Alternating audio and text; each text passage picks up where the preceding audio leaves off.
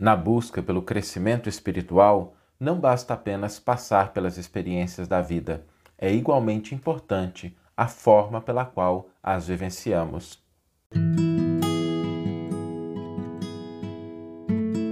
Você está ouvindo o podcast O Evangelho por Emmanuel, um podcast dedicado à interpretação e ao estudo da Boa Nova de Jesus através da contribuição do benfeitor Emmanuel. Hoje nós vamos refletir sobre o crescimento espiritual, que é tem como padrão né, seguir a Jesus, e como a gente pode obtê-lo, mas para isso é preciso conjugar dois elementos. Às vezes, quando a gente pensa no crescimento espiritual, nós acreditamos que é, um desses dois elementos é suficiente e um sem o outro não resolve. Nós precisamos passar pelas experiências da vida, mas com uma atitude correta diante dessas experiências. E às vezes a gente até tem atitudes corretas, mas a gente não passa pelas experiências, a gente foge das experiências, ou a gente tem as experiências da vida, mas a nossa atitude não é a atitude adequada. Quando a gente pensa no crescimento espiritual, não é muito diferente do crescimento em termos de aprendizado, de desenvolvimento material, né? quando a gente quer aprender alguma coisa, quando a gente quer se desenvolver. O... E, e quando a gente está no mundo, é muito interessante isso, quando a gente quer aprender alguma coisa, quando a gente quer se desenvolver, eu vou começar pela, pelo dia a dia né, do nosso mundo e depois eu comento sobre a parte espiritual com Jesus. Quando a gente quer aprender alguma coisa, não basta que a gente fique repetindo aquela experiência. É, se a gente pegar, por exemplo, um motorista de táxi, e nada de errado com o motorista de táxi, ele dirige muitas horas. Mas ele não está naquele momento preocupado em cada vez aperfeiçoar mais a velocidade, a da curva, para virar um piloto de Fórmula 1. Então, não necessariamente as horas na experiência vão conferir um aumento da capacidade. Por quê? Porque a preocupação, a atenção em relação à melhoria, elas não estão presentes naquela atividade. Da mesma forma, se a gente for, por exemplo, para uma. A gente quer aprender a nadar e nadar bem. A gente pega livro, analisa, vê o movimento dos braços ali, calcula direitinho, fica prestando atenção em vídeos, em quem nada. A gente tem muito conhecimento, muita disposição, mas se a gente não cair na piscina e não nadar, não vai adiantar de nada. Então não adianta a gente passar por uma experiência sem uma atitude correta. E do ponto de vista do crescimento espiritual, isso é fundamental. Aliás, Jesus dizia, né? Aquele que quiser ser meu discípulo, tome a sua cruz e siga-me. E às vezes parece que Jesus está falando a mesma coisa, mas cada palavra do Cristo tem um sentido muito profundo, muito especial. Jesus não falava simplesmente para utilizar recursos de retórica. Né? Tomar a cruz significa aceitar a experiência da vida, não fugir dessa experiência. Mas seguir Jesus, seguir os passos, diz respeito a uma postura íntima. Porque às vezes a gente até passa pelas experiências da vida e algumas experiências são dolorosas. E a gente assume essa experiência. Mas a gente faz com reclamação, a gente faz com revolta. E aí é como se a gente estivesse carregando a cruz. A cruz está nos ombros, está pesada, a gente está carregando. Só que Jesus está indo para um lado, a gente está indo para o outro. A gente até passa pela experiência, mas a nossa atitude é uma atitude que ela nos priva do aprendizado que aquela experiência pode nos trazer. Muitas vezes a gente se coloca no mundo e existe o sacrifício, existe a dor, existe a abnegação.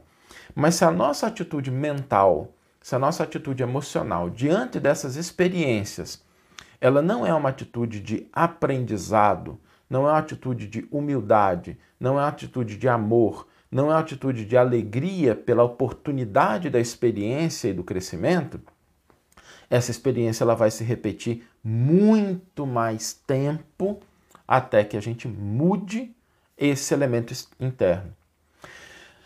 Porque quando a gente pensa na, nas experiências da vida, às vezes a dor ela vem para ajudar a gente a mudar uma atitude mental. E quando a atitude mental não muda, a dor continua. Uma boa maneira da gente diminuir o tempo das experiências dolorosas é compreender em profundidade aquilo que aquela experiência está nos trazendo. Porque quando nós compreendemos a mensagem da dor, a dor cumpriu o seu papel. Quando a gente compreende a natureza de uma determinada experiência e a gente internaliza aquilo que ela tem para nos dizer, a experiência deixa de ser necessária, porque a gente já cumpriu aquele, aquela etapa.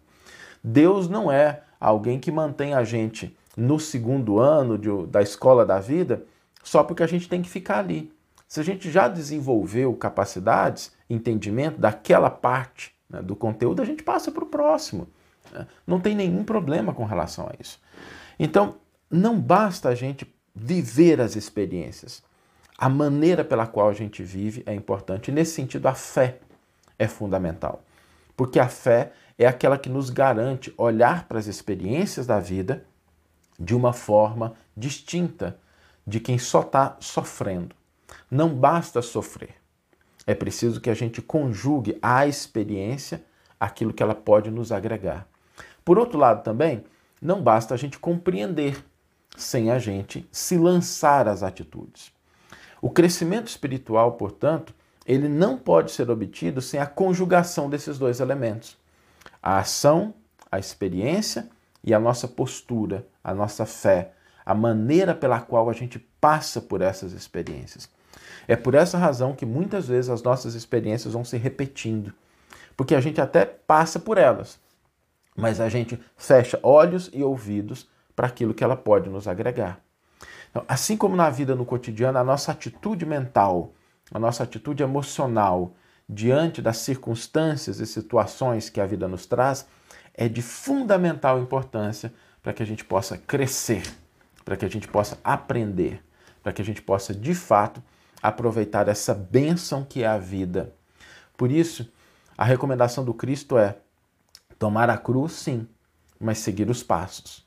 O que significa seguir os passos? Significa abraçar as experiências da vida com amor e alegria.